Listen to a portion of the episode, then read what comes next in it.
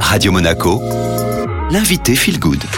Nous sommes de retour sur euh, Radio Monaco et j'ai le plaisir aujourd'hui de recevoir euh, Daniela, la directrice du Metropolitan Sport Club and Spa Saint-Laurent-du-Var. Bonjour Daniela. Bonjour Estelle. Alors ça fait combien de temps que la salle de sport ici est ouverte? Euh, bon, on a ouvert en février 2020, une date un peu, un peu difficile. On a refermé à plusieurs reprises et on a vraiment ouvert en juin 2021. Comment vous avez vécu donc le, le confinement en ouvrant tout juste cette salle de sport? Ça a été très dur parce que euh, c'était vraiment ouvrir cette salle pour Metropolitan. Metropolitan, bon, c'est une chaîne espagnole. On a 19 clubs en Espagne. Ici, c'est euh, aujourd'hui, c'est le premier à l'international. Et donc, il y avait tout un challenge d'ouvrir la salle dans un autre pays, que ce soit l'Espagne. Et on avait plein d'ambitions, plein d'illusions d'ouvrir la salle. En plus, elle est merveilleuse. C'est une des meilleures salles de la chaîne. Et puis, ça tombe le Covid, donc euh, ça a été très, très difficile. Pourquoi avoir accepté le poste de directrice euh, du Metropolitan euh, ici à Saint-Laurent-du-Var En fait, moi, je viens de l'hôtellerie. J'ai été directrice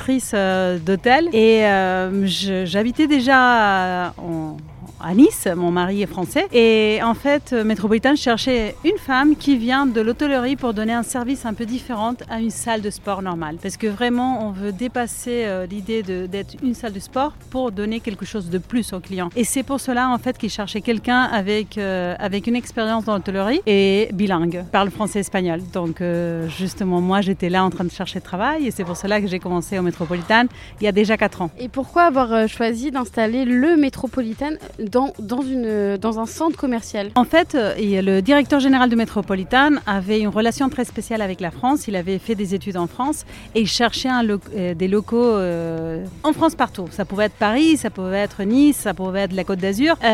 Au début, c'était surtout Paris. Mais finalement, un jour, ils sont venus ici, ils sont venus à Cap 3000, ils ont vu la vue, l'espace, ils ont tombé amoureux et donc ils se sont dit c'est euh, the place où on veut avoir un La, la vue est plutôt euh, très jolie puisque qu'on fasse du sport ou même qu'on soit euh, au spa, on a, on a directement euh, la vue euh, mer, donc quand il fait beau, c'est très sympa. Est-ce que c'est une des raisons de ce pourquoi il faut choisir de venir à cette salle de sport et pas dans une autre? Il y a beaucoup de raisons.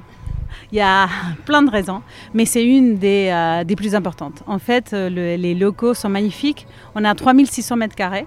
Donc c'est une salle ouverte avec la lumière, avec vue mer, vue imprenable sur la côte d'Azur. Et faire du sport, parce que parfois on n'a pas envie, mais on doit le faire euh, pour la santé et le bien-être général.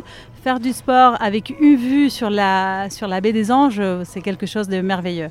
Mais pourquoi choisir Metropolitan Moi, je dirais plutôt pas seulement pour euh, les, l'espace, mais pour les équipes. Parce qu'on a des équipes qui sont magnifiques, qui travaillent chaque jour pour, pour être à côté des clients, pour euh, que les clients en fait puissent atteindre ces objectifs. Quand on vient dans une salle de sport, on a différents objectifs. Ça peut être des objectifs de bien-être, ça peut être des objectifs de renforcement musculaire ou de maigrissement. Mais, euh, mais donc, euh, toutes les équipes vraiment se communiquent et euh, sont euh, là pour aider les clients et les accompagner dans son parcours.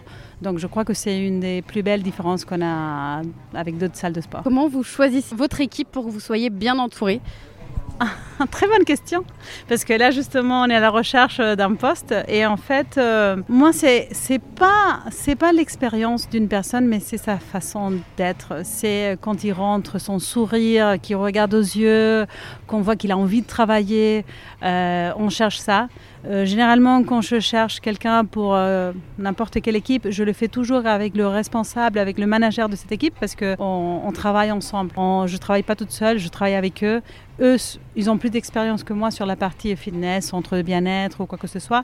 Donc, on essaie de trouver surtout une personnalité. Et puis après l'expérience, euh, nous, on peut aider, on peut l'aider à, à s'améliorer chaque jour et, et qu'il ait les, euh, les, euh, les formations nécessaires. Alors si aujourd'hui on veut venir euh, s'inscrire à cette salle de sport, comment on fait? Aujourd'hui, on est euh, sur liste d'attente. Donc en fait, si on a envie de, de, de venir être membre de- du club, on doit venir à la réception, à l'accueil. Les filles de la réception vont leur expliquer tous les tarifs et les possibilités qu'il y en a et on rentrera sur une liste d'attente. Donc euh, à fur et à mesure, on appelle, euh, on appelle à chaque personne. Il y a une liste d'attente de plus ou moins deux semaines, trois semaines. Et, euh, mais c'est- heureusement, non ça veut dire que, que ça marche. Qui aurait pour projet d'ouvrir un autre métropolitain en France? Il y en a, il y en a la, il y a la possibilité d'ouvrir deux clubs. On est en train justement d'entrer avec des négociations pour ouvrir deux clubs dans les prochaines trois années. Merci beaucoup Daniela.